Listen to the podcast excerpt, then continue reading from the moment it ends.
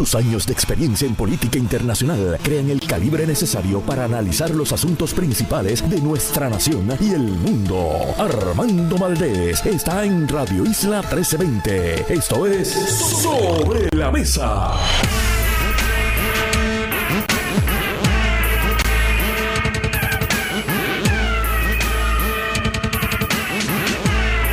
Bueno, hoy Armando Valdés, usted escucha Sobre la Mesa por Radio Isla 1320. Hoy en Sobre la Mesa, Kenneth McClintock es nuestro invitado especial. Él es ex secretario de Estado, ex presidente del Senado, ex gobernador interino. ¿Qué no ha hecho Kenneth McClintock? Se sienta a la mesa para analizar todos los temas de la última semana. Además, Rosa Seguí estará con nosotros también. Ella es nuestra analista todos los viernes aquí en Sobre la Mesa. María de los Milagros Colón, periodista del Centro de Periodismo Investigativo, estará con nosotros para hablar sobre una nota interesante que publicó el centro en el verano, específicamente sobre la relación entre armas de fuego y feminicidios íntimos en Puerto Rico. Y en el último segmento estará otra de las empresarias que han estado con nosotros una semana sí, una semana no, consistentemente durante el año 2022. Otra de las empresarias del programa de formación empresarial para la mujer de la Fundación Cira María Calderón y el Centro para Puerto Rico, para que nosotros apoyemos esas empresarias durante la época navideña, compremos local, pero además para que usted se vaya inspirando. Yo creo que ya no para el año 2022, ya está difícil. Ya lo que le queda a este año son básicamente 29 días. Pero el 2023 está a la vuelta de la esquina. Una nueva oportunidad, un nuevo año para soñar, para hacer cosas buenas, para hacer cosas aquí en nuestro país. Si se puede. Esta empresaria, Karen Andino, estará aquí para inspirarnos hoy con su historia de éxito. A ver si enganchamos a par de ustedes para que en el año 2023 también formen una empresa y le den rienda suelta a sus sueños. Todo eso y por supuesto el mejor análisis de todos los temas de hoy, 2 de diciembre. 2 de diciembre, gente. No queda nada para la despedida de año. 2 de diciembre del año 2022 son las 8 y 2 minutos de la mañana. Los asuntos del país tienen prioridad. Por eso llegamos a poner las cartas sobre la mesa. Vamos a poner las cartas sobre la mesa de inmediato. Hay fundamentalmente dos temas que me, que me gustaría discutir en la mañana de hoy. Y precisamente comienzo con una nota que vamos a estar discutiendo más ampliamente con la periodista y también con eh, Rosa Seguí en la segunda hora del programa. Pero es una nota que publicó el Centro de Periodismo Investigativo el 9 de julio del año 2022, todavía está en línea, pueden buscarla. La autora de esta nota es María de los Milagros Colón Cruz, periodista. Y el titular es Más agresores asesinan a sus parejas con un arma de fuego que mediante otras formas letales. Y esta nota comienza con la anécdota de una víctima de violencia de género, una persona que murió a manos de su pareja con un arma de fuego. Y precisamente habla sobre todas las otras instancias en las que esta persona amenazó a su pareja, atacó a su pareja con sus manos, con sus puños, incluso con soga, pero no mató a su pareja.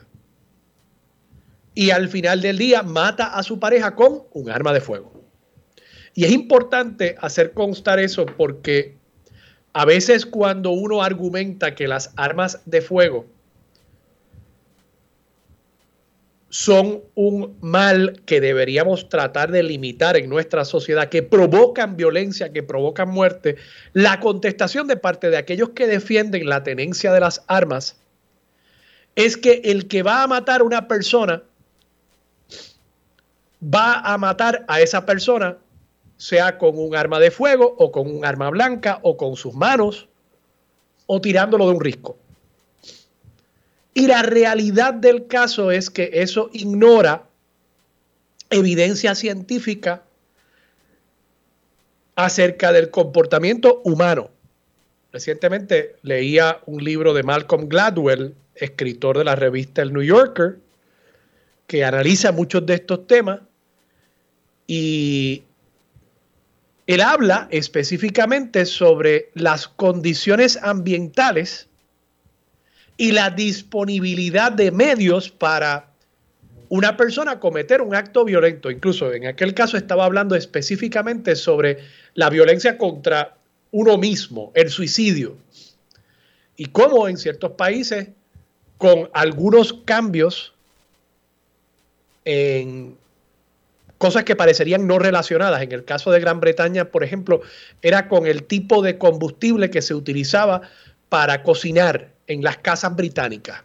Había un tipo de combustible que la persona podía prender el combustible, meter su cara dentro del horno y el inhalar esos gases ocasionaba que la persona muriera.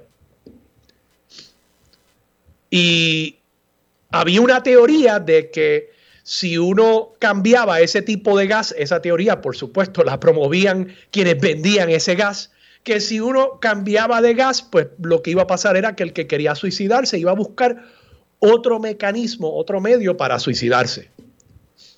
Y no resultó ser así, resultó que cuando eliminaron ese tipo de gas y lo sustituyeron por gas natural, en las cocinas británicas se redujo dramáticamente el número de suicidios que había en ese país. No es que el que se iba a suicidar sustituyó el medio uno por otro. Así que el argumento que formula Malcolm Gladwell en, esta, en este libro es que sí, los elementos ambientales, la disponibilidad en ese ambiente, en el entorno de una persona, la disponibilidad de los medios impacta las decisiones que toma la persona. Y eso es perfectamente entendible. Si usted vive en una zona donde hay, por usar un ejemplo no relacionado, pero si usted vive en una zona donde hay transportación pública, es mucho más probable que usted use transportación pública. Eso es sencillo.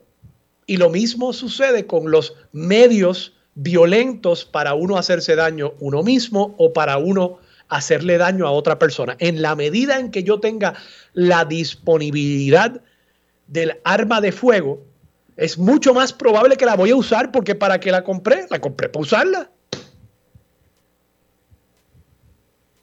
Y lamentablemente, cuando uno tiene ya una herramienta, como cuando dicen, ¿verdad? Que cuando uno tiene un martillo, uno cree que todo es un clavo. Pues cuando uno tiene un arma de fuego, uno cree que, primero que esas personas, muchas de esas personas, tienden a sentirse más poderosas y en efecto, pues son más poderosas. El que está armado en un conflicto frente a una persona que no está armada, en efecto, es más poderosa que el que no está armado. Es evidente, hay una asimetría en cuanto a la relación de poder entre esas dos personas. Así que esto es como el que tiene un martillo y piensa que todo es un clavo. Cuando usted tiene un arma de fuego, usted cree que todos los problemas se pueden resolver. Y no quiero generalizar, ¿verdad? Eso no es así con todo el mundo. Pero, pero sucede que cuando usted tiene un arma, usted cree que todos los problemas pueden resolverse con un arma de fuego, que esa es la manera de atender los problemas en nuestra sociedad y en nuestras vidas. Toda esta introducción para decir que eso que en teoría yo he analizado, esta periodista, que vamos a estar hablando con ella más tarde durante el programa, María de los Milagros Colón, lo recoge en esta nota del Centro de Periodismo Investigativo, que concluye, bueno, voy a citar aquí directamente del artículo, entre el 2017 y el 2021 en Puerto Rico se reportaron 82 feminicidios íntimos asesinatos de mujeres a manos de sus parejas o exparejas. La mayoría, un 59%, fueron perpetrados con un arma de fuego, de acuerdo con un análisis que realizó la Unidad Investigativa de Género, una alianza entre el medio Todas y el Centro de Periodismo Investigativo. Los datos analizados no están centralizados y provienen del Departamento de Seguridad Pública, la Administración de Tribunales, el Observatorio de Equidad de Género y el informe la persistencia de la indolencia a feminicidios en Puerto Rico 2014-2018, realizado por Proyecto Matria y Kilómetro Cero. Dice más, y, de nuevo quiero insistir en esto, 59% de los asesinatos de los feminicidios íntimos en Puerto Rico entre el 2017 y el 2021 fueron perpetrados con un arma de fuego. Ningún otro medio violento se le acerca a la prevalencia del arma de fuego como medio para matar a personas, a mujeres específicamente en estos casos. Continúa el artículo. La creciente disponibilidad de armas legales o ilegales ha contribuido a este tipo de violencia machista letal, concluyeron las organizaciones que han puesto su lupa sobre estos casos. En otras palabras, y de paso dice, al igual que múltiples estudios en otras partes del mundo, como en Estados Unidos, México, Argentina, las Naciones Unidas, entre otros. Así que, evidentemente, el tener un arma de fuego y el que esa arma de fuego sea parte de la ecuación en una situación de violencia de género hace mucho más probable que esa situación de violencia de género termine en la muerte de una mujer. Si tuviéramos menos armas, si fuese menos disponible ese medio para cometer violencia, muy probablemente tendríamos menos feminicidios íntimos. Y claro, esto podrá decirse también de otros tipos de asesinatos en la medida en que se le facilita el medio, en la medida en que está disponible el medio, esa herramienta para causar violencia, es mucho más probable que sea utilizada. Eso es casi evidente, es casi obvio.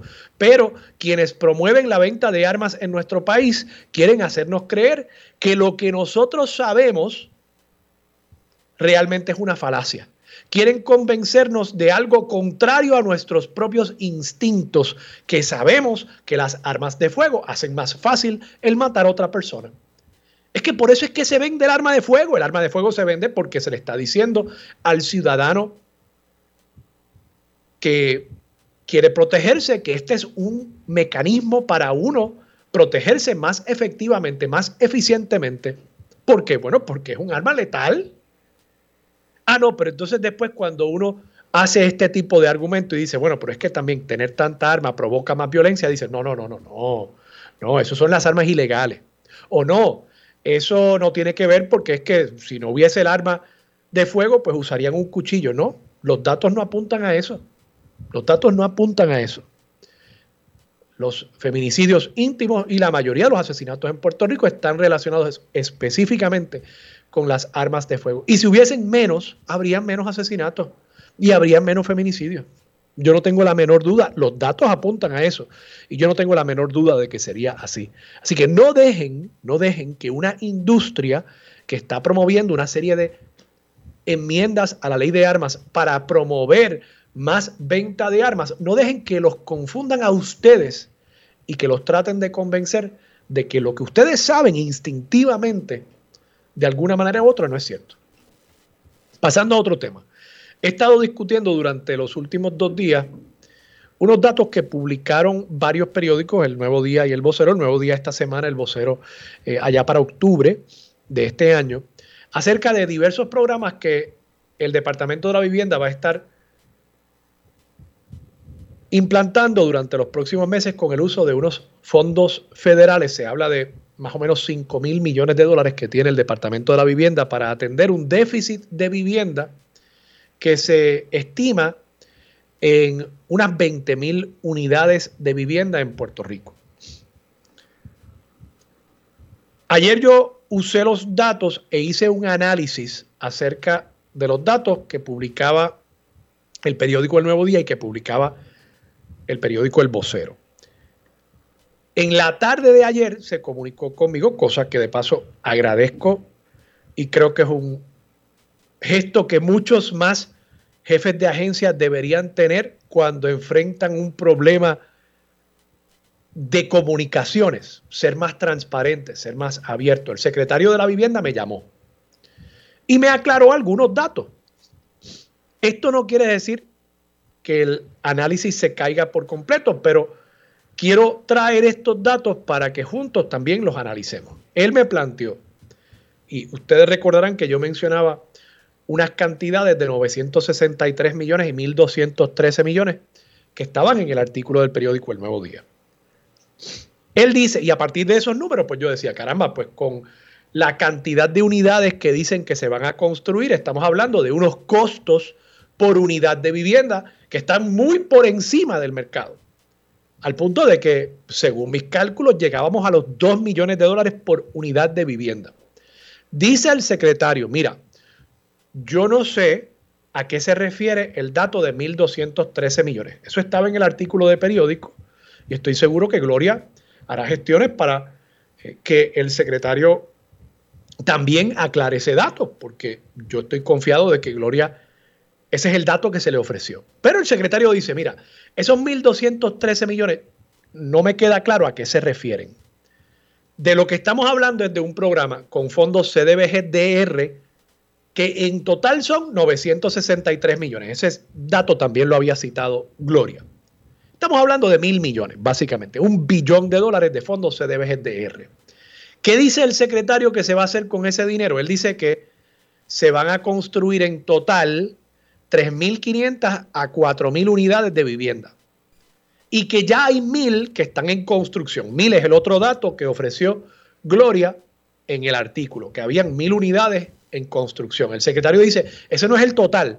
Hay otras 2.500 a 3.000 unidades en total, o bueno, adicionales, que también se van a construir con estos fondos. Así que en total vamos a llegar a 4.000 unidades de vivienda. Ok.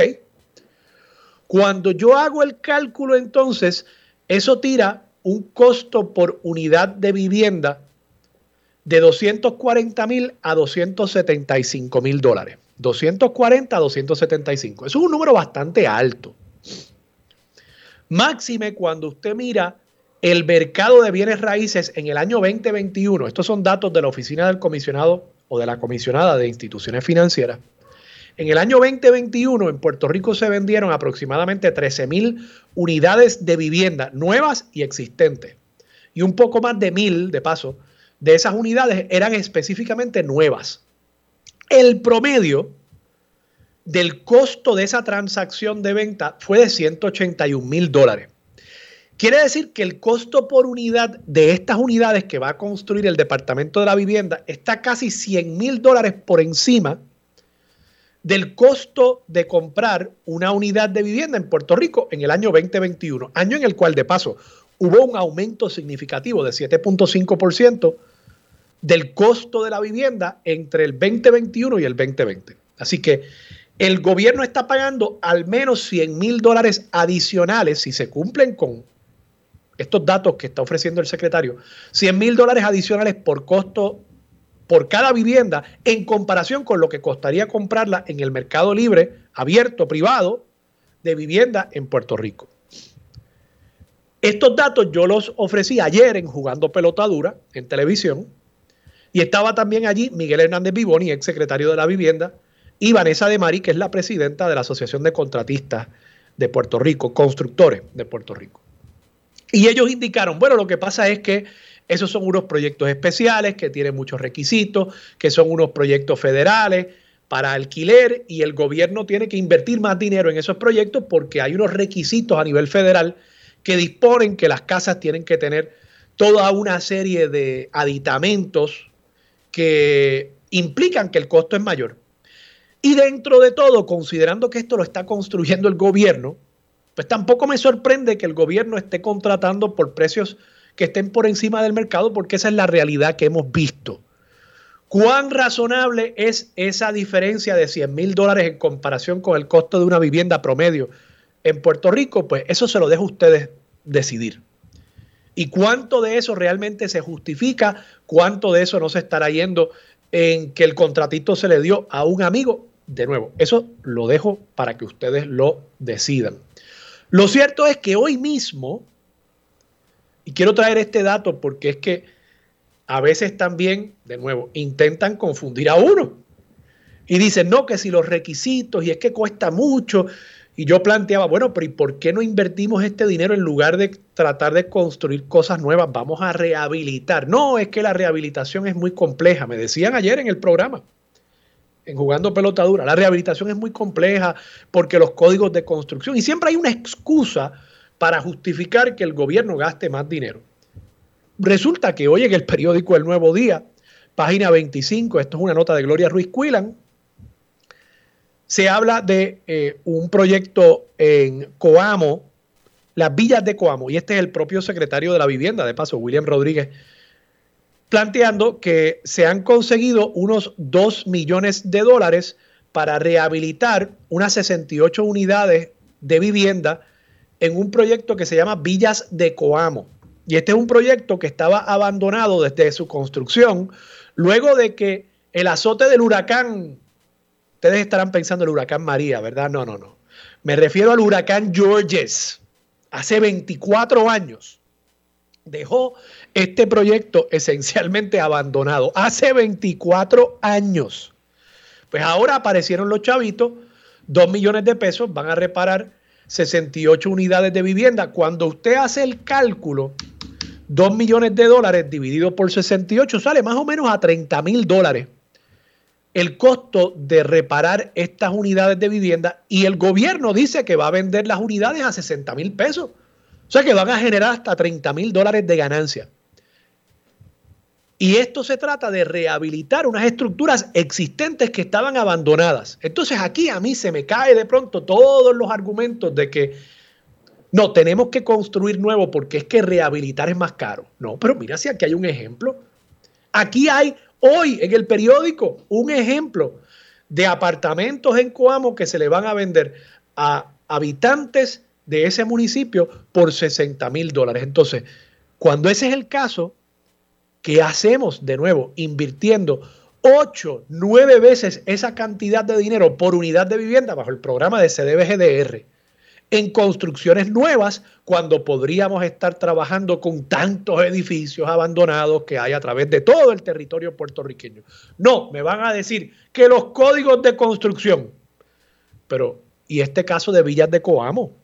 Hace 24 años los códigos de construcción eran distintos también, no eran tan estrictos como los que hay hoy. Y con 30 mil pesitos por unidad de apartamento, alegadamente van a poder rehabilitar eso y venderlo para adelante a 60 mil, a un precio muy accesible, muy asequible para la clase trabajadora puertorriqueña. ¿Por qué no podemos enfocarnos en eso? ¿Por qué tenemos que gastar tanto dinero por encima de los valores de mercado en Puerto Rico para ofrecerle vivienda a nuestra gente? ¿O es que realmente lo que está detrás de esto es ofrecerle contratitos a los amigos de la fortaleza? Yo no sé, yo traigo la pregunta y de nuevo, agradecido con el secretario de la vivienda por su apertura y su disposición a dialogar sobre esto conmigo en privado y a ofrecerme estos datos. Pero creo que las preguntas quedan sobre la mesa. Hay una disparidad aquí entre los valores en el mercado y los costos que está pagando el gobierno. Y sin duda hay unas decisiones de visión y de planificación de país, de querer seguir sembrando cemento donde hoy lo que hay son terrenos vírgenes, en lugar de estar rehabilitando las tantas y tantas propiedades que a través de todo el territorio puertorriqueño están hoy por hoy abandonadas y que sin duda a mucho menor costo podríamos estar rehabilitando para ofrecerle vivienda a nuestra gente y para redensificar y rehabilitar también el tejido de esas comunidades. Lo dejo ahí, lo dejo sobre la mesa. Vamos a la pausa, regresamos con Kenneth McClintock y mucho más de Sobre la Mesa por Radio Isla 1320. Llegó el momento, uniéndose a la mesa para analizar de frente y con una perspectiva única, el ex secretario de Estado, Kenneth McClintock. Regresamos, soy Armando Valdés, usted escucha sobre la mesa por Radio Isla 1320 y sí, como dice esa introducción, con toda la pompa y circunstancia que se merece, se sienta a la mesa Kenneth McClinton. Kenneth, buenos días, ¿cómo estás? Muy buenos días, un placer estar contigo y contento, me acabo de enterar que ya hay más de 10 eh, puertorriqueños, jóvenes demócratas que ya están llegando a, a Georgia para hacer campaña por el senador Warnock este, así Qué bien. es algo que tú y yo somos correligionarios en ese nivel nacional, así que nos debe de gustar. Oye, y ayer vi que, el presidente, expresidente Barack Obama, estuvo también haciendo campaña por Rafael Warnock. Le dio una salsa a Herschel Walker. Oh, y, y, es que Obama es una figura, Kenneth, que, que todavía, hasta el día de hoy, creo que pocos políticos, quizás ninguno en Estados Unidos, ha superado la habilidad retórica de un Obama, la simpatía, la capacidad de conectar con un público, de hacer reír. El uso de la comedia, incluso, no, es fácil, no es fácil hacer reír a la gente, es de las cosas más, no, difíciles. Comedia, lo que se llama en inglés self-effacing humor. O sea, sí, sí, sí, sí. no, se toma muy en serio. Eh. De acuerdo, de acuerdo. Eh, Barack Obama, honestamente, es una figura que, que yo creo que evidentemente ya está eh, su nombre en los anales de la historia americana y del mundo, pero creo que con el pasar del tiempo nos vamos a dar cuenta más y más de lo realmente singular que es el ejemplo de, un Barack Obama en la historia política reciente de Estados Unidos. El, el star power que él todavía tiene es realmente algo, algo increíble. No, y es la figura política que tiene el, mayor reconocimiento y, apoyo este, a nivel nacional. Este, no está todavía a nivel de Mount Rushmore, pero, pero está ahí. No sé si hay espacio, no sé si han reservado algún espacio para un quinto presidente allí. Pero sí, yo, yo creo que si fuera, si fuera alguien a preguntarme quién debería ser el quinto presidente allí, pues sí, creo que diría que, Barack Obama eh, merece ese honor. Pero bueno, Kenneth, quería tocar contigo eh, dos temas. Nos queda poco tiempo ya en este primer segmento, como unos cinco o seis minutitos. Así que empecemos con el más sencillo. Esta semana el periódico El Nuevo Día, Gloria Ruiz Cuilan, colaboradora de este espacio, amiga, publica una nota acerca de los recaudos de los políticos. Esta nota ya se ha convertido en una tradición trimestral Creo que en lugar de la encuesta, que de paso el nuevo día creo que en este cuatrienio todavía no ha publicado una encuesta, en lugar de la encuesta están publicando estos datos sobre los recaudos de los políticos. Pedro Pierluisi, esto es el balance, esto no quiere decir que es lo que ha recaudado durante el periodo, simplemente es el neto que le queda en la cuenta de banco una vez recibe ingresos y hace gastos durante el último periodo. Pedro Pierluisi cash, cash on hand, dicen en Castilla la Vieja. Pedro Pierluisi tiene 1.455 millones de dólares, 1.5.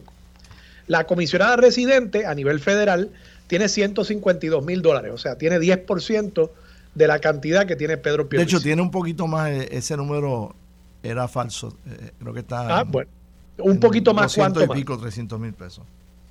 Un, poquito más cuánto, Kenneth. Eh, está en, el, en, la, en, la, en los récords de la FEC pero está en los cientos de miles, o sea, no es cientos de miles bajo. Eh, estoy chequeando aquí a ver si me aparece. Está bien, pero, me estuvo raro lo que había. Si me dices lo que cientos de miles bajo, sigue estando bastante distante de la figura de Pedro Pierluisi. Luego le sigue Rafael Tatito Hernández con 98 mil dólares. Yo creo que queda claro que Rafael Tatito Hernández quiere correr para la alcaldía de Dorado, eh, hizo un video esta semana precisamente frente a, la alcaldía llevándole una trulla al alcalde Carlitos López. Le sigue Charlie Delgado con 68 mil pesos, José Luis Dalmao con 54 mil, Juan Dalmao, primo hermano de José Luis, con 41 mil dólares, Tomás Rivera Chats con 38 mil. Y luego de esos cinco políticos que están en el mid-range, cae a figuras como Jesús Manuel Ortiz con 5 mil pesos, Joan Rodríguez Bebe con 3 mil, Juan Zaragoza con 1.500, Carmen Maldonado con 253 dólares, Javi Hernández con 100 pesos. Te pregunto, ¿qué dice esto acerca de la seriedad con la cual algunas de estas personas que se mencionan como candidatos potenciales a la gobernación están tomando esas aspiraciones? Pues mira, eh, primero que nada, el número correcto de la comisionada es 265 mil 291. Ok, está bien, pues son 100 mil pesos más. Ciento y pico mil pesos más. Y, y, la razón que lo sé es porque cuando vi el número que publicaron me estuvo un poquito bajo. Ok. Para la cantidad de, actividades que yo he ido de ella. Pues ella tiene, ella tiene un cuarto de millón de pesos, Pedro Pierluisi tiene 1.5, o sea que estamos hablando de que supera por seis veces la cantidad de dinero que tiene que tiene Jennifer González en su cuenta de banco. Sí. Este, eh, pues lo que te digo es que evidentemente no le están prestando mucha atención al fundraising todavía, eh, o que la gente no está dando, o una combinación de ambas cosas. Este, creo que eh, en el caso de los presidentes de los partidos, o sea, José Luis Dalmao tiene, qué sé yo, 40 o 50 mil dólares, el, partido tenía, qué sé yo, 500 pesos, 200 pesos, algo así. Eh, en el caso del, PNP, pues el gobernador tiene 1.4 millones de dólares y el partido estaba en un déficit de, de 5 mil dólares.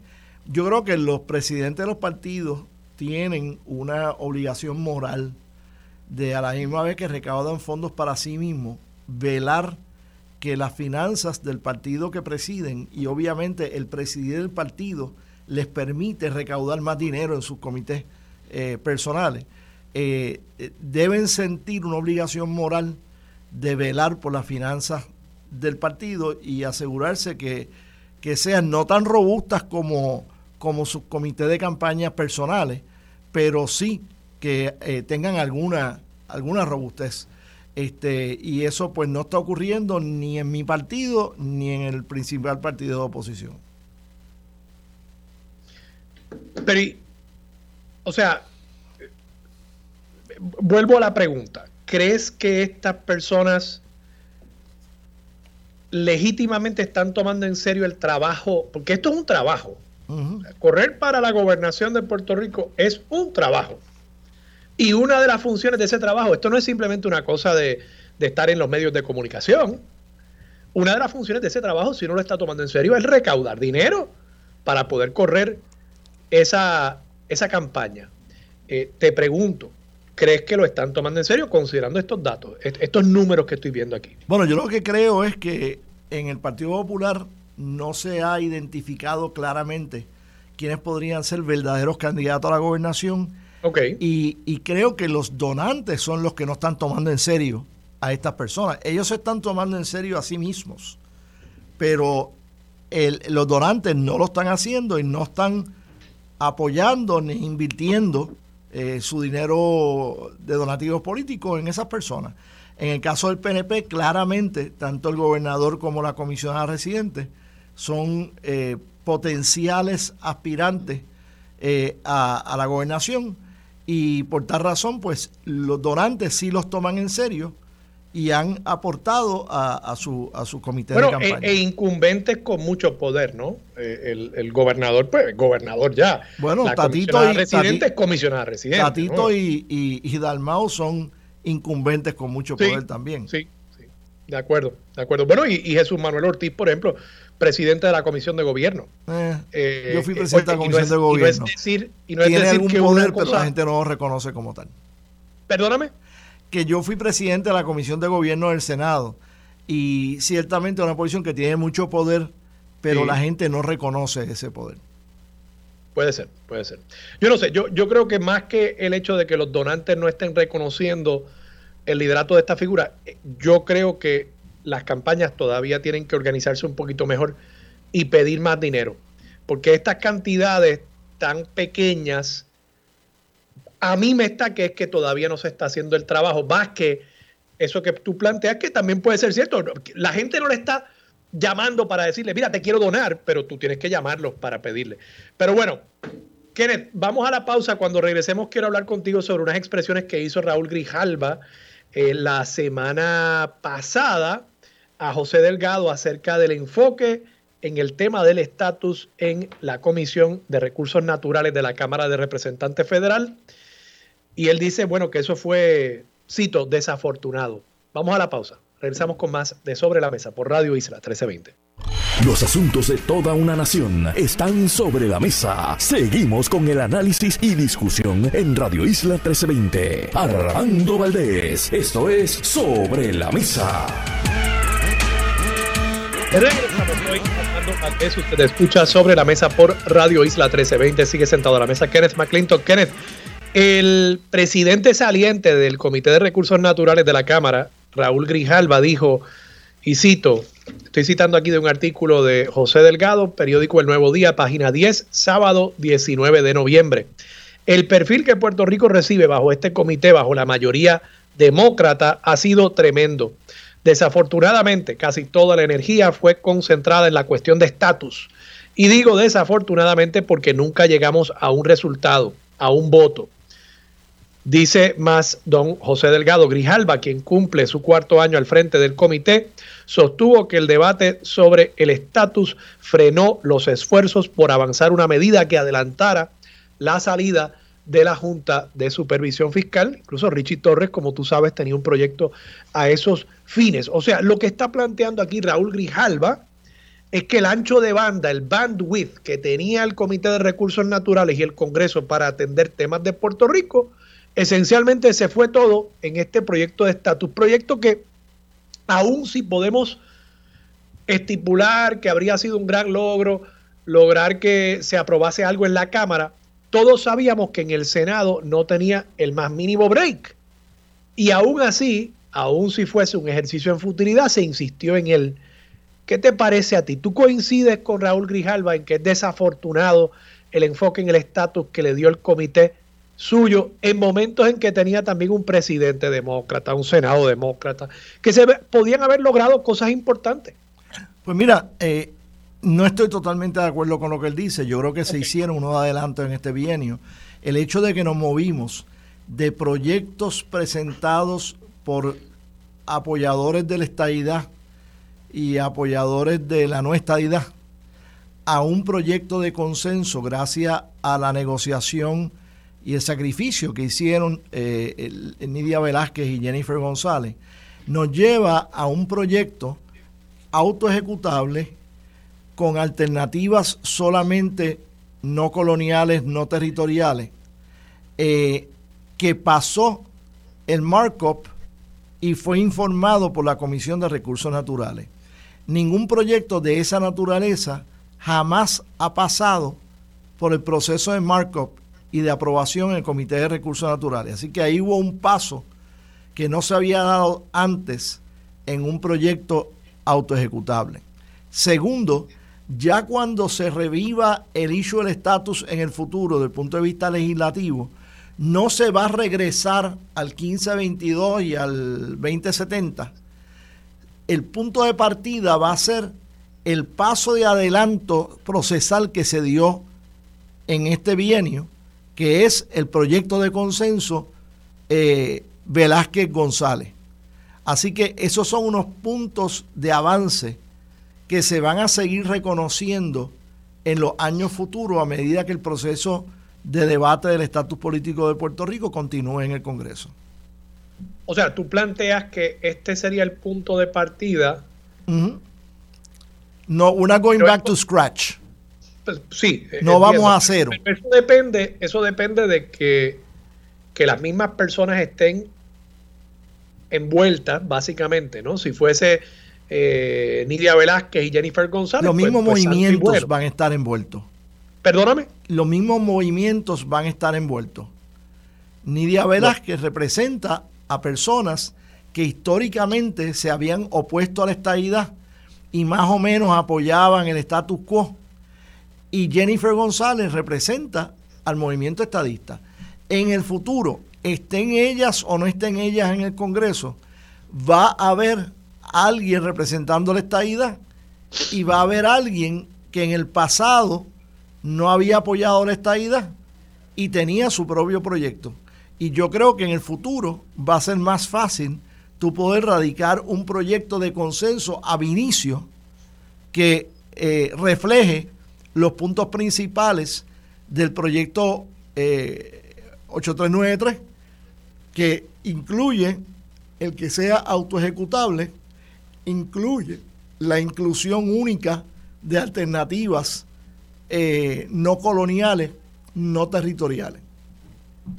¿Y, ¿Y tú crees que el costo de lograr ese teórico consenso hacia el futuro. Consenso que de paso no se materializó realmente. O sea, se, se presentó un proyecto con bombos y platillos, se dijo que había un consenso, pero al final del día no se logró aprobar nada, porque no había tal consenso. O sea, había un consenso entre algunas partes, pero incluso autores de la medida como Alexandria Ocasio Cortés eventualmente se echaron para atrás porque entendieron que no, que no representaba. No, porque ella, se echó para atrás porque la estaban comprando de, la, de las uniones. En uniones que se oponen a la estadidad, eh, la cogieron. de hecho, tú te coges el Hispanic Federation, el Hispanic Federation, que está apoyado por entidades y por personas que están en contra de la estadidad ellos fueron a donde congresistas directamente y le dijeron, si te vas a liar mucho a Jennifer González en su proyecto estadista, no te vamos a apoyar económicamente. Y si te pones demasiado activista, te podrían salir candidatos en contra. Y esto me lo dijeron a mí por lo menos dos miembros del Congreso de Estados Unidos, con su boquita de comer. Así que, y, y aparte, en conversaciones separadas, iniciadas, una de ellas iniciada por ellos mismos. Bueno, dicho eso. Así que, perdóname, entonces, ¿cuál debe ser la agenda de los que realmente quieren descolonizar a Puerto Rico y que realmente favorecen esta idea, que son dos grupos que pueden trabajar juntos, pero son dos grupos separados?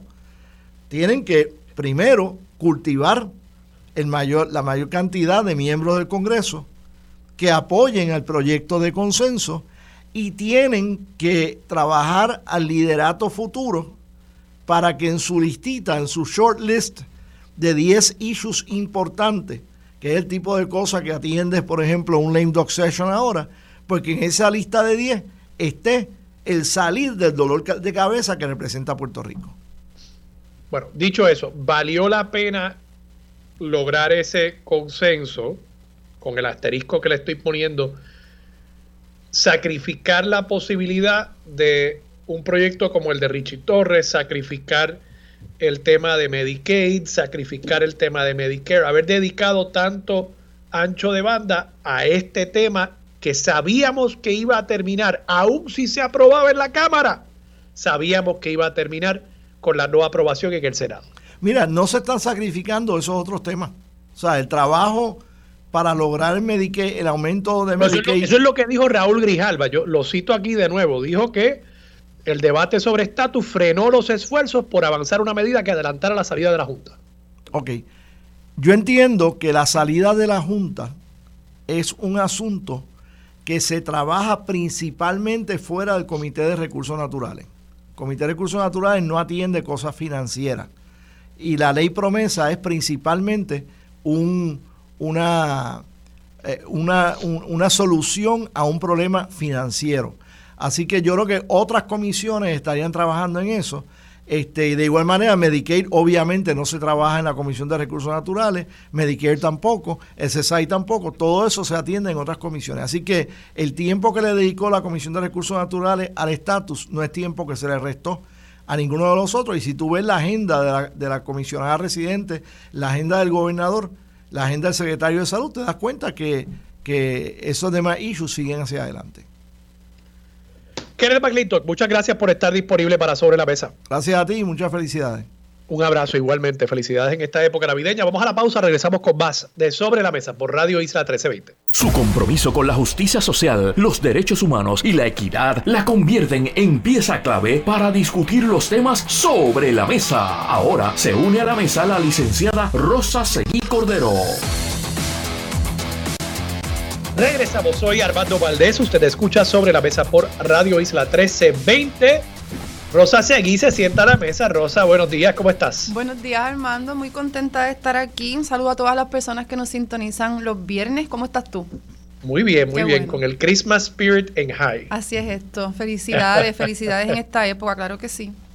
Felicidades a ti también y a tu familia. Rosa, muchos temas que discutir en la mañana de hoy. El Colegio de Abogados publica un informe acerca de la violencia de género y concluyen que es prevenible, que hay unas estrategias que se pueden usar para prevenir la violencia de género. Además, empato con una noticia, esto fue un informe publicado en junio por el Centro de Periodismo Investigativo, que apunta a que 59% de los feminicidios íntimos entre el 2017 y el 2021 fueron realizados con armas de fuego legales e ilegales. Y Empato el tema porque esta semana hemos estado discutiendo un proyecto de ley. Ayer tuve a José Bernardo Márquez en el programa, el representante del movimiento Victoria Ciudadana, para hablar sobre un proyecto de ley que flexibiliza la ley de armas en cuanto a la localización, el número de armerías que podrían haber en Puerto Rico.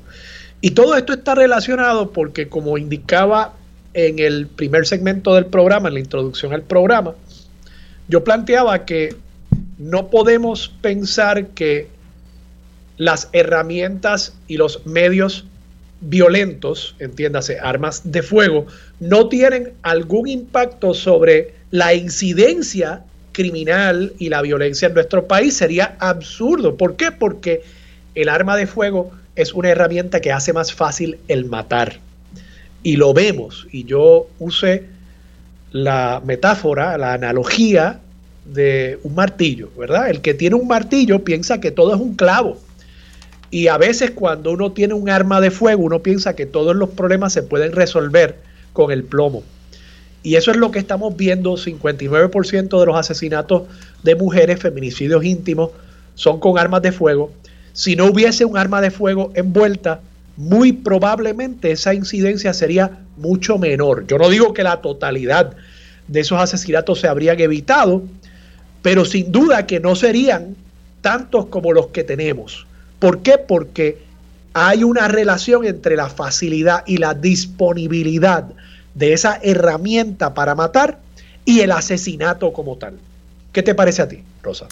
Estoy muy de acuerdo. Ese, ese informe de la unidad, investigativa de género del CPI en conjunto con todas es muy alarmante.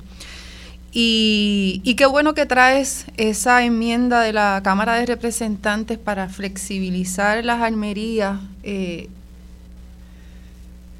porque está íntimamente atado. Y también está atado, Armando, como menciona, a, a las armas ilegales. Pero me parece que, que una información muy particular que trae ese informe es que una mayoría de esas armas, conseguidas ilegalmente, eran armas legales. ¿Viste esa parte donde son muchas de, una mayoría, creo que es un 56, de armas de la policía de Puerto Rico que se pueden ¿verdad? rastrear? No solo eh, pueden, eh, se pudo identificar que provienen de la policía de Puerto Rico, eh, sino también que esa incidencia de la utilización de armas para feminicidios es mayor también de parte de los policías. Así que creo que, lo que nos está informando, los datos, la ciencia, el Instituto de Estadísticas de Puerto Rico, el mismo negociado de seguridad, ¿verdad? Porque creemos que estamos utilizando unas estadísticas distintas para, para resaltar un problema de la policía, pero no. Es el mismo, el propio negociado de seguridad pública quien ofrece la información, ¿verdad? Así que eh, tenemos que, darle un peso a eso de que la propia policía, ¿verdad? porque se, dedica a investigar mayormente, ha podido identificar eh, no solo la alta incidencia de feminicidio en la policía, sino también de cómo esas armas en Puerto Rico se utilizan ilegalmente para provocar los feminicidios. Estoy muy de acuerdo contigo que el hecho de tener un arma eh, pudiera conllevar a una facilidad, una, una facilidad, una proximitud, ¿verdad?, para utilizarla eh, en momentos de, violencia, en momentos, ¿verdad?, de odio, eh, y para llevar a cabo estos feminicidios íntimos. Así que lejos de flexibilizar la, poder conseguir armas, poder portar armas, ¿verdad? Que se está aumentando el número de armas que se pueden tener y, los que se pueden portar también es una de las enmiendas terribles a, la ley de armas. Pues también vemos cómo, atado a lo que estás diciendo del Colegio de Abogados y Abogadas de Puerto Rico, de que sí es prevenible la violencia, lejos de estar dirigiéndonos en ese asunto, estamos tratando de flexibilizar que hayan armerías más cerca de las escuelas eh, y yo recuerdo que el Departamento de Educación a principios de este año, si mal no recuerdo, habló de traer eh, detectores de metales a las escuelas, ¿verdad? Como una de esas herramientas para la prevención. Así que Las agencias del gobierno están desconectadas, las políticas públicas no se están implementando y tenemos, ¿verdad? Nuevamente ese problema de, de cómo hay unos sectores que alcanzan a, a la legislatura, algunos representantes y, y senadoras y senadores, para lograr unos cambios que son muy específicos. Según dice la prensa, eh, que presumo que es algo que habrás discutido ayer, según dice la, la, la prensa, eh, esto se, se, me fue el hilo, Armando. Al decir Según que dice la prensa, me imagino que estabas hablando de, de cómo el proyecto está vinculado ah, a, a, un permiso. Correcto. Según nos dice la prensa, esta enmienda obedece específicamente a una armería en Trujillo Alto, pero que quizás pudiera beneficiar otras, ¿verdad? Pero es muy poco lo que está sucediendo. Así que las políticas públicas no deberían ir dirigidas a atender una situación eh, específica particular. Y, y, y para explicar esa referencia, Rosa, en caso de que personas no nos escuchen todos los días, eh, que deberían. Eh, Oscar Serrano lleva un tiempo dándole seguimiento a esta noticia, Oscar Serrano, periodista de, de Noticel, y es que la, el proyecto de ley lo que haría es que reduciría la distancia entre una escuela y una armería que permite la, ley de armas en Puerto Rico. Actualmente esa distancia es de una milla y esto reduciría la distancia a 300 metros en caso de que la armería tenga un campo de tiro y este, esencialmente eliminaría cualquier tipo de, restricción en cuanto a distancia si no tiene un campo de tiro la armería. Si solo vende armas y no hay un lugar para practicar el, el deporte, eh, pues entonces eh, eh, no, no, habría una, una restricción de distancia. Y sucede que hay una armería que, según Oscar Serrano, según lo que reporta el periódico Noticel, es una armería propiedad del presidente de Codepola, que está establecida y se estableció dentro de ese radio restringido por la ley de armas actual y la legislatura lo que está haciendo es cambiando, o bueno, una de las cosas que haría ese proyecto es cambiar ese requisito y por tanto haría académico el, el caso en el cual este caballero está tratando de mantener esa, esa armería abierta. E incluso, como reportó Oscar Serrano, de nuevo, él es el que trae esta información, el dueño de esa armería dijo que había un proyecto de ley, eh, lo dijo lo en el proceso administrativo y judicial, dijo que había un proyecto de ley que podría disponer de la controversia. O sea que evidentemente él está eh, apostando a que ese proyecto le va a resolver un problema y la pregunta que uno tiene que hacerse, y creo que es lo que tú estás planteando, ¿por qué la legislatura tiene que estar entrando a atender una controversia como esta? ¿Cuál es la razón de Estado? ¿O es meramente una razón de un interés económico de una persona que fue a cabildear este proyecto?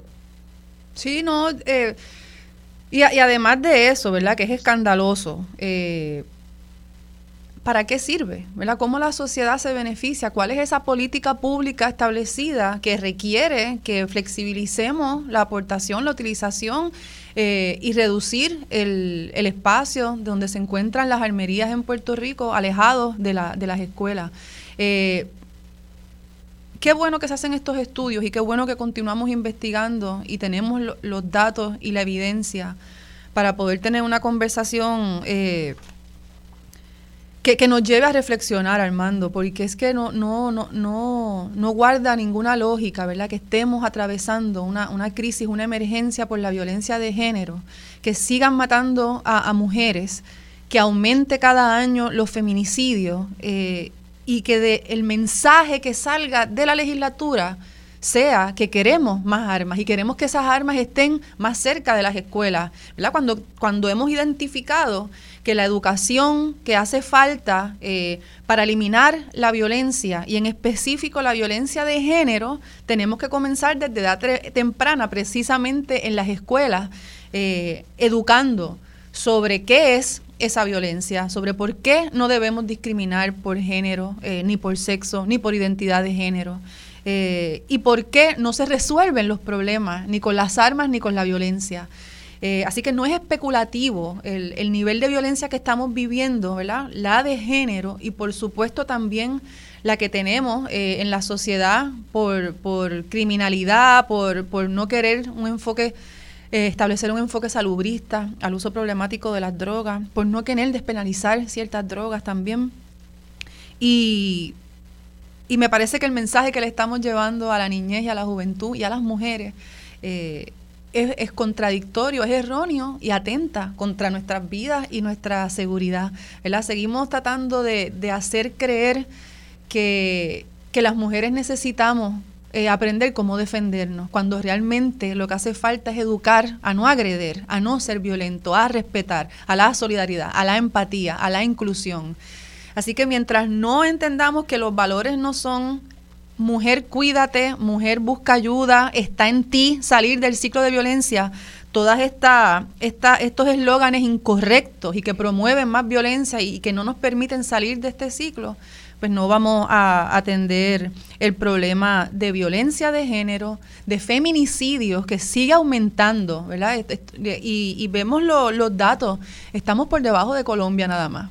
Puerto Rico es el segundo lugar con la incidencia más alta de feminicidio en las jurisdicciones que investigó el Centro de Periodismo Investigativo y todas. Así que no tenemos nada de qué ¿verdad? alegrarnos eh, y, necesitamos más integración, Armando, de, para establecer las políticas públicas. No podemos hablar de la violencia de género, de la alza en, los feminicidios, el gobierno decir que tiene una orden administrativa para atender esto y sin embargo la legislatura se desvincula y lo que hace es promover esa arma específica que, lo que ha ocasionado son más feminicidios eh, y más, más disposición para poder hacerlo, como tú bien dices, ¿verdad? Porque requiere menos esfuerzo eh, utilizar un arma para, para agredir a alguien eh, que de otras maneras. Está mucho más disponible, así que lejos de flexibilizarlo, deberíamos eh, continuar restringiéndolo.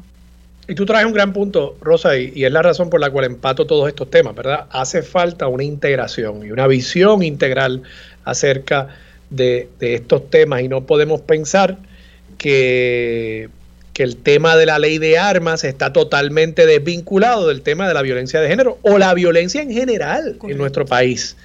Y claro que la facilidad de uno adquirir un arma, legal o ilegal, va a hacer que aumente el uso de esas armas, el uso letal de esas armas.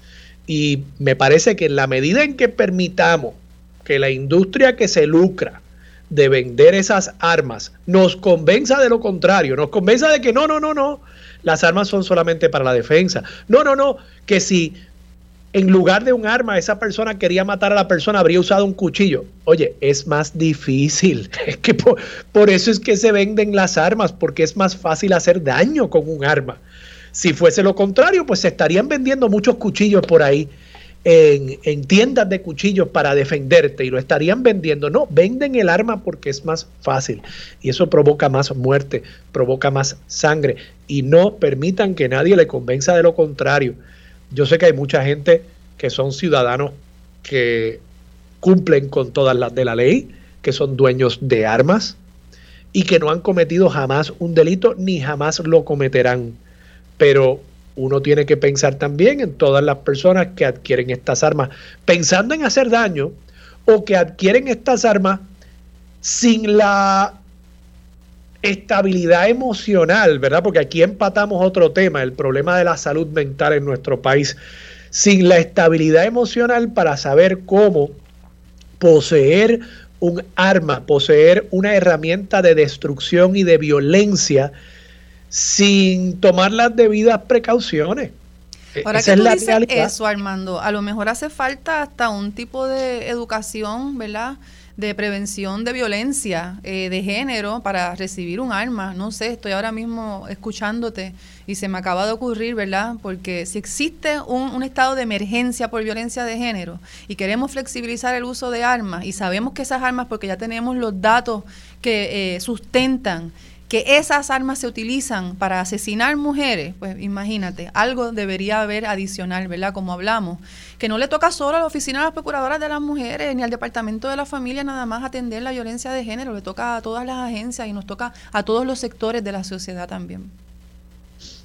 Rosa, en otros temas, ayer fue el Día Internacional de Concienciación sobre el VIH-Sida. y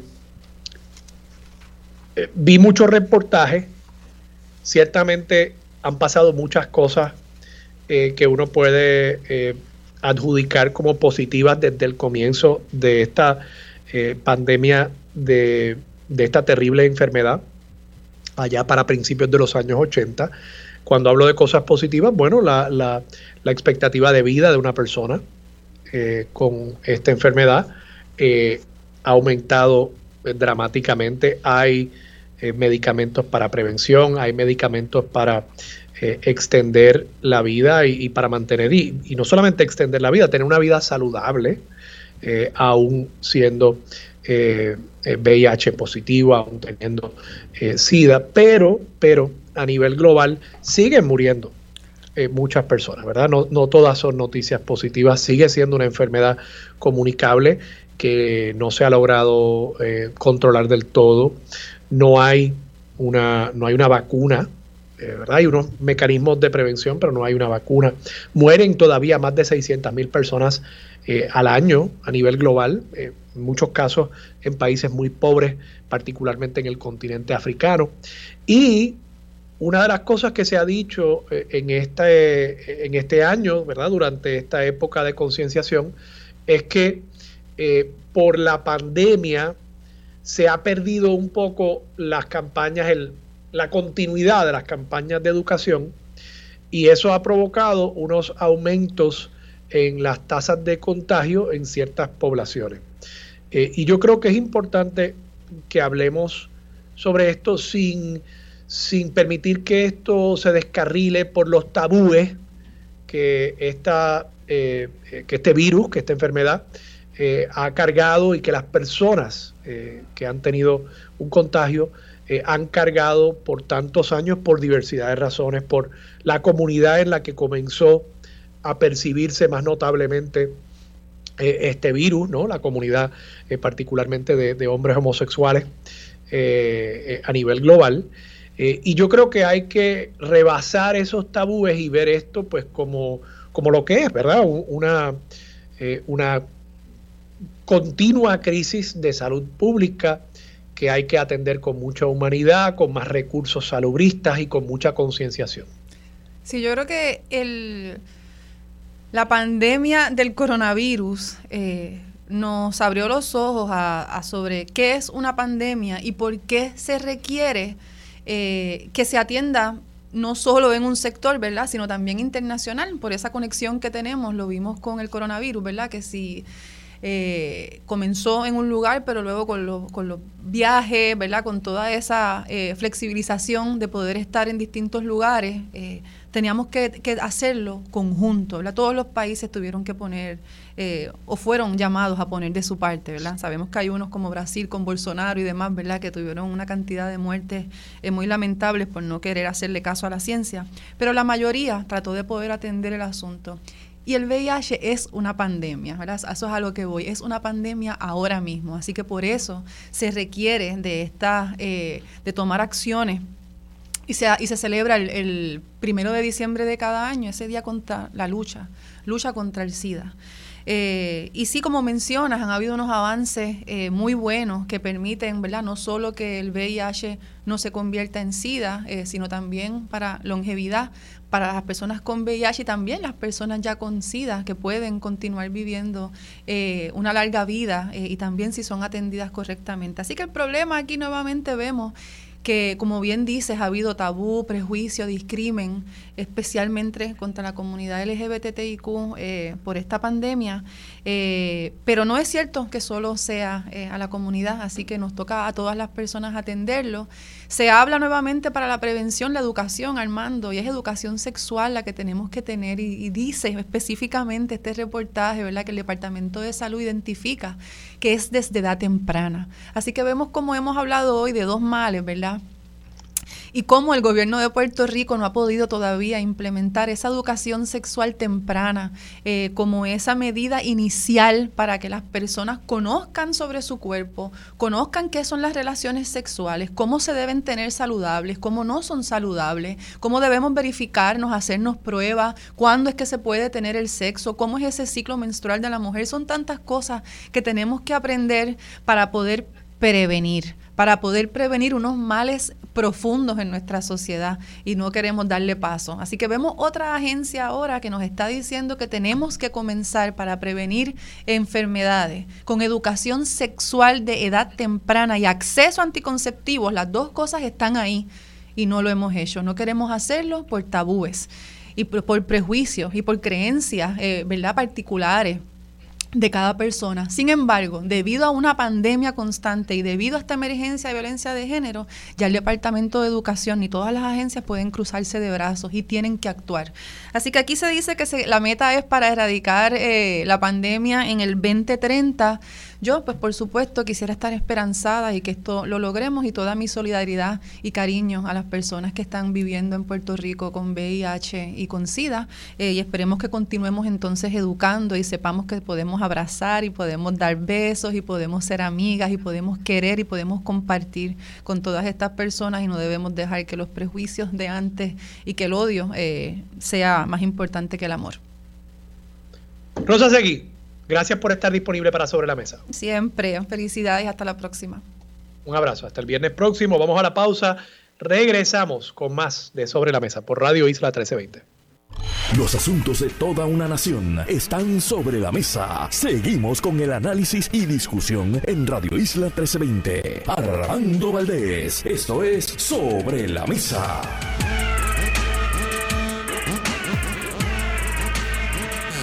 Regresamos hoy, Armando Valdés. Usted escucha sobre la mesa por Radio Isla 1320.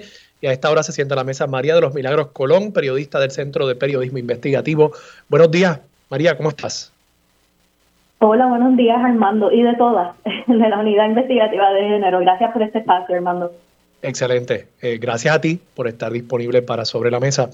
Eh, María, el Centro de Periodismo Investigativo, y he estado discutiendo esta nota durante todo el programa, eh, publicó en junio una nota titulada Más agresores asesinan a sus parejas con un arma de fuego que mediante otras formas letales. En momentos en que se está discutiendo cambios a la ley de armas para flexibilizar dónde pueden estar las armerías, lo que implicaría necesariamente una expansión de ese negocio y la disponibilidad mayor de armas de fuego legales, para adquisición en el mercado en Puerto Rico.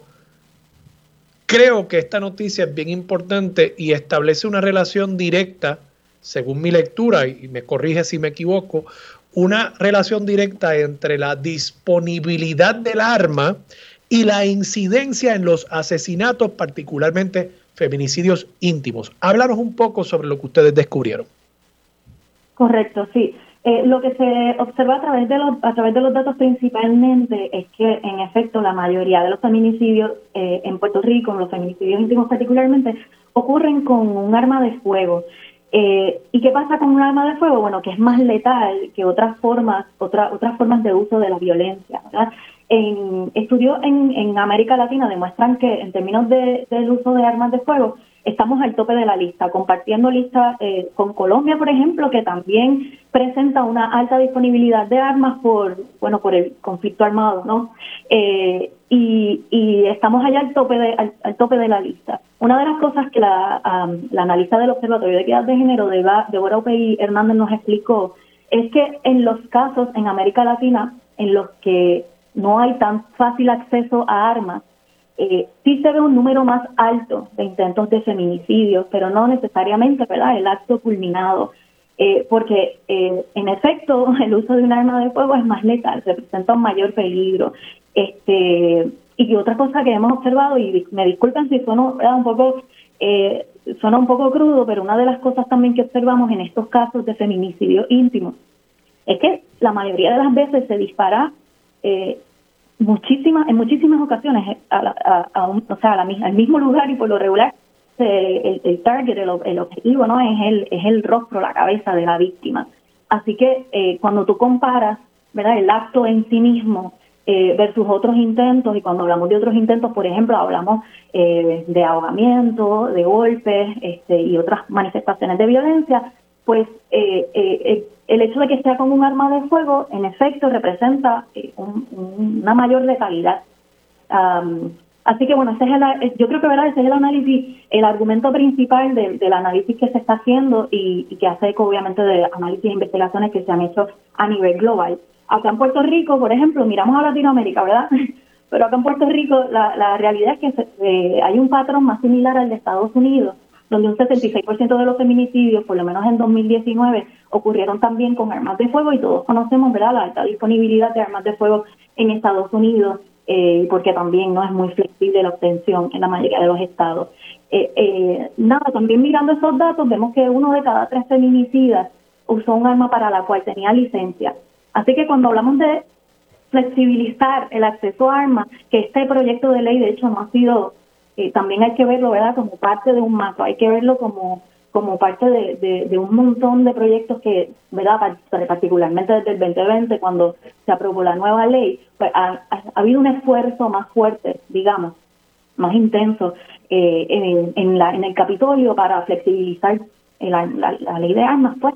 Y, y eso lo, lo vamos viendo y vamos viendo los datos también, ¿no? Cómo, cómo eso va, va cambiando un poco el perfil. Por ejemplo, en, años anteriores, en el 2020, que fue uno de los años más violentos en términos de feminicidios íntimos, eh, porque bueno, estuvo también el, factor del encierro y la pandemia, eh, ahí eh, la mayoría de esos casos, las armas que se utilizaron en su gran mayoría fueron armas ilegales.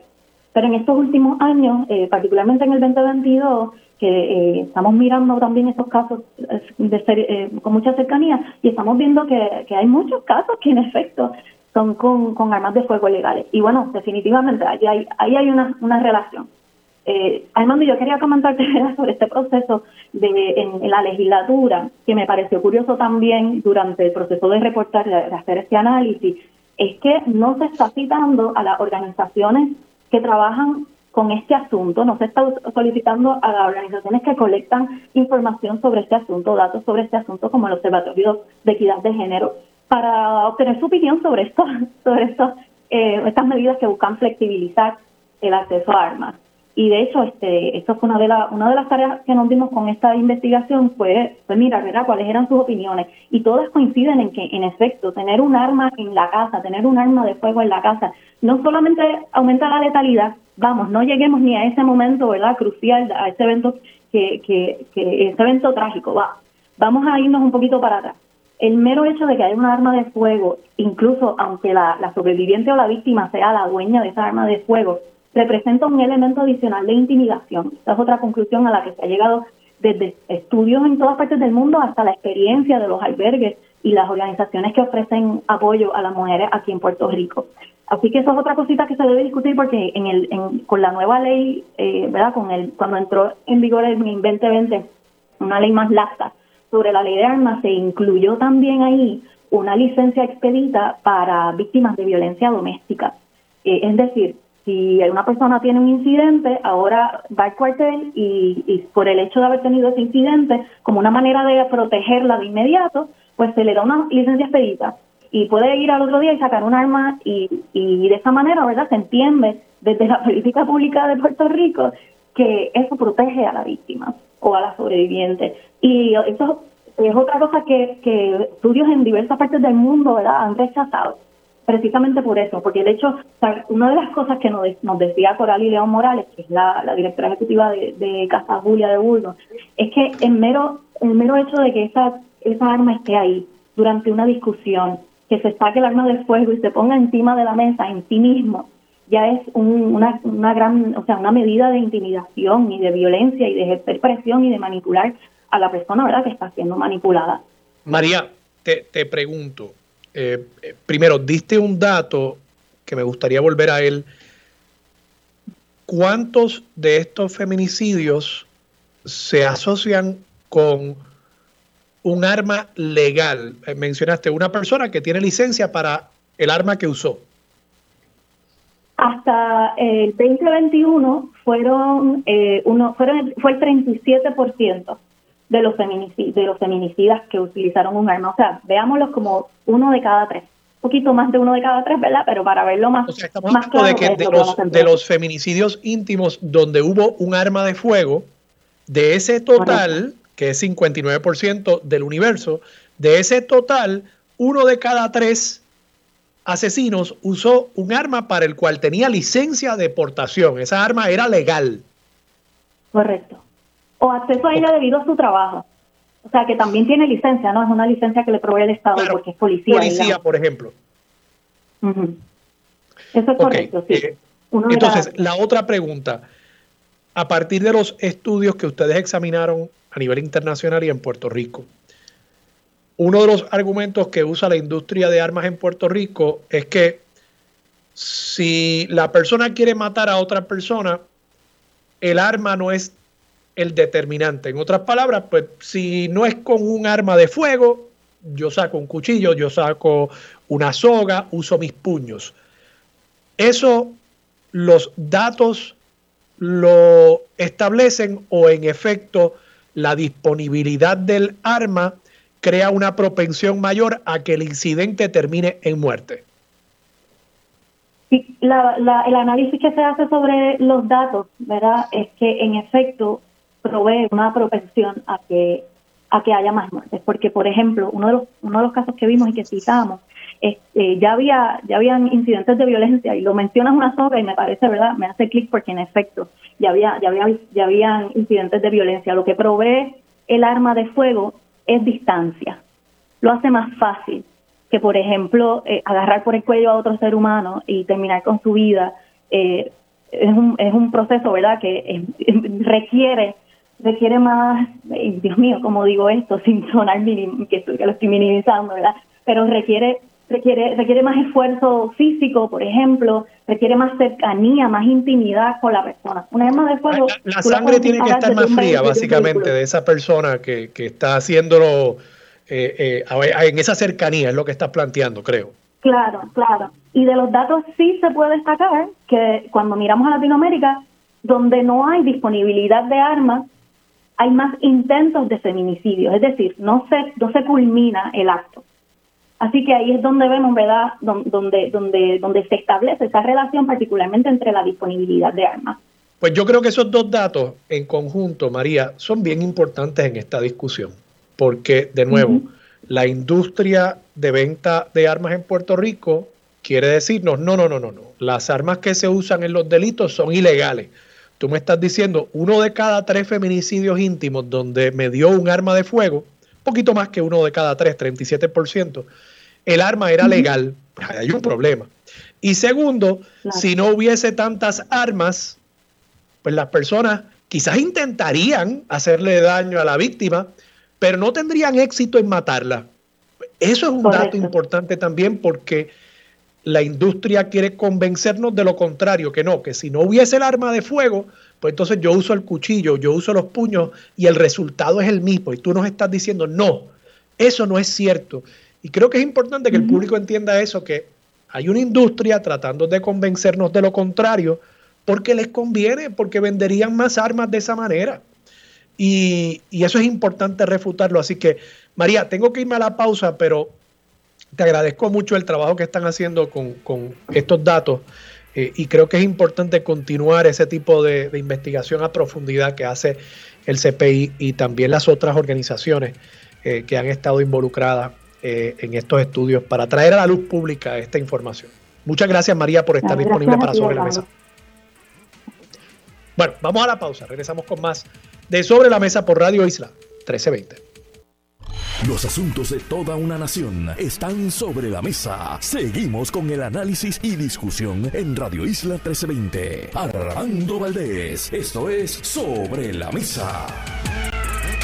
Regresamos, soy Armando Valdés, usted escucha Sobre la Mesa por Radio Isla 1320 y a esta hora se sienta a la mesa Karen Andino Mojica, empresaria ha participado del programa de incubación y aceleración de pequeñas empresas del Centro para Puerto Rico y la Fundación Sira María Calderón.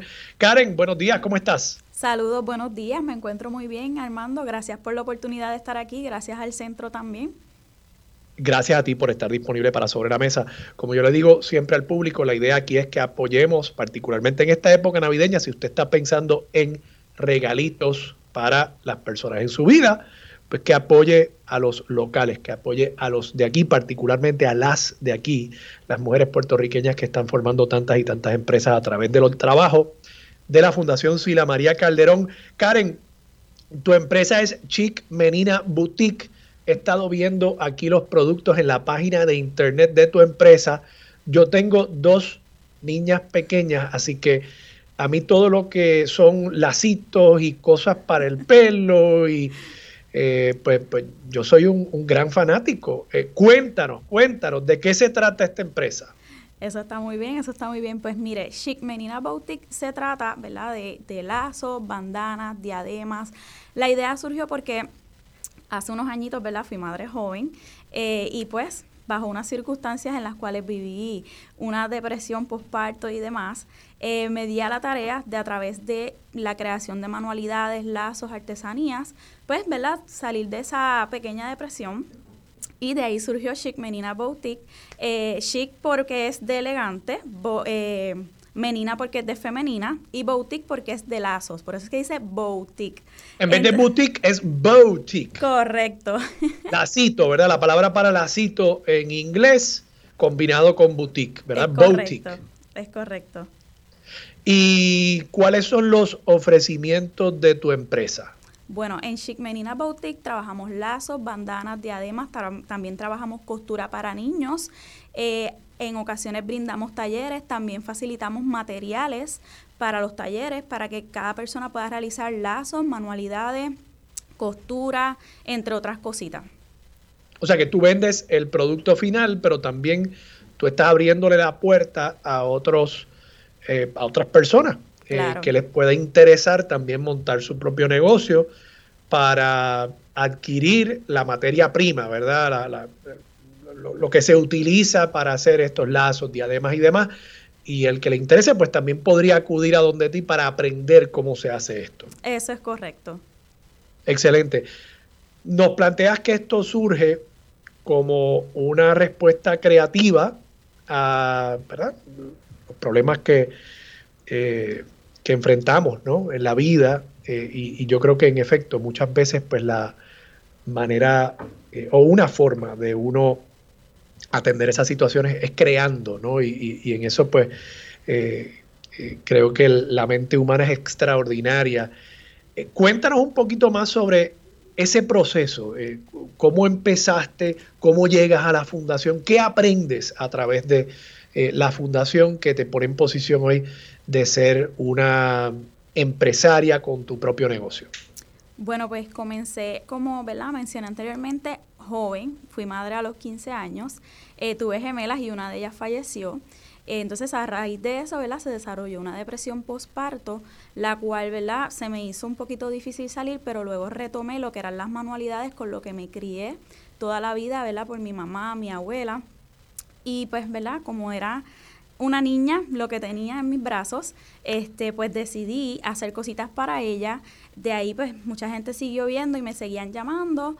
Esto, ¿verdad? Creció de una manera increíble. Lo trabajé de manera irregular hasta que conozco el Centro para Puerto Rico, que me ha ayudado muchísimo a establecerme no solo económicamente, legalmente, emocionalmente, o sea, en todas las áreas ellos han abarcado espectacular eh, lo que es eh, eh, en Chic Menina Boutique. Lo que hemos crecido ha sido gracias al Centro para Puerto Rico. Cuando dices irregular, quieres decir que lo estabas haciendo quizás vendiendo amistades, a familiares, a personas en, el vecindario, pero no lo había formalizado, quizás no lo había visto como una manera de, de tú generar un ingreso para ti y para tu familia.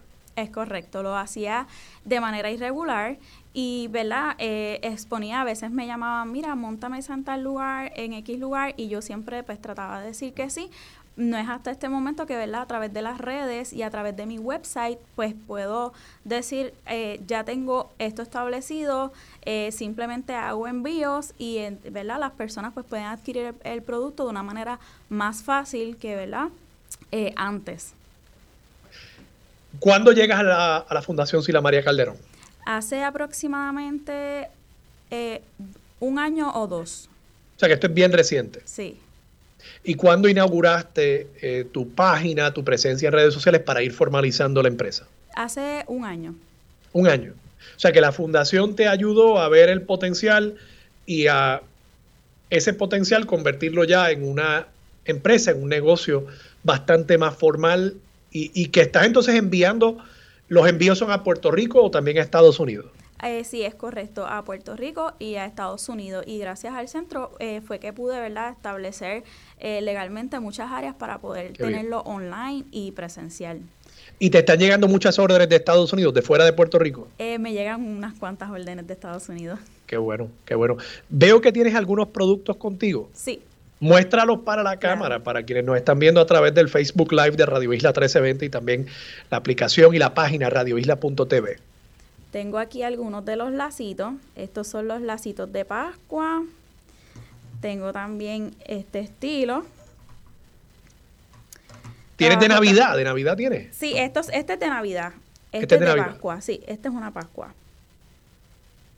Este es una Pascua. También eh, tengo glitter gels que me piden mucho. Los glitter, los glitter gels para el cabello de las chicas. Y otra de las cositas que trabajo son las muñecas de trapo. Son completamente Mira hechas por mí. Todititas, todititas. y se trabajan eh, personalizadas a gusto del cliente con el parecido de las chicas.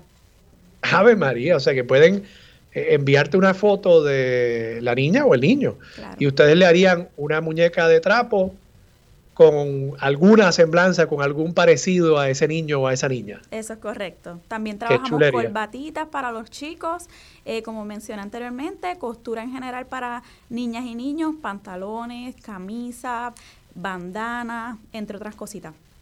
Karina, te pregunto, para quienes quieran acceder y de nuevo, estamos a 2 de diciembre, por ahí viene la Navidad, quizás Santa Claus puede hacerte algunos pedidos, quizás los Reyes pueden hacerte algunos pedidos para que lleguen eh, a los hogares de los niños. ¿Dónde pueden acceder Santa Claus y los Reyes Magos los servicios y los productos de Chic Menina Boutique? Bueno, estamos en Facebook, en Instagram y en TikTok bajo Chic Menina Boutique. También tenemos nuestro website www.chicmeninaboutique.com y también nuestro número telefónico es el 787-201-8875. Ubicamos en Bayamón. No tengo todavía un espacio, ¿verdad?, donde las personas me puedan visitar, pero próximamente, si Dios lo permite, para el 2023. Y Chic Menina Boutique se deletrea Chic, C-H-I-C, Menina, como suena, Menina, y Boutique, como boutique, pero en lugar de B-O-U es B-O-W, porque es de bows, de, de lacitos, ¿no? Boutique, Chic Menina Boutique.com, ¿no? Es correcto. chicmeninaboutique.com y el número de teléfono de nuevo, Karina. Es el 787-201-8875 y aprovecho la oportunidad para dejarles saber que durante el 8 al 11 de diciembre vamos a estar en el Bazar Navideño de Plaza Las Américas con el Centro para Puerto Rico. Ahí también nos van a poder encontrar. Del 8 al 9 de diciembre. No, del 8 al 11. a- 8 al 11 de Sí. diciembre, o sea, esta próxima semana van a poder ver a Chic Menina Boutique en el bazar allí en Plaza Las Américas. Ese bazar es de la fundación. Es correcto. Ah, pues excelente, excelente. Pues tenemos que anunciarlo también y ahí estoy seguro que podrán ver y apoyar a muchas, muchas empresarias y empresarios también puertorriqueños que han participado en los programas de la Fundación Sila María Calderón. Karen, muchas gracias por estar disponible para Sobre la Mesa. Gracias a la Fundación por traer otra extraordinaria empresaria puertorriqueña aquí a Sobre la Mesa. Vamos a la pausa, regresamos con Mili Méndez. Dígame, la verdad es lo próximo en Radio Isla 1320.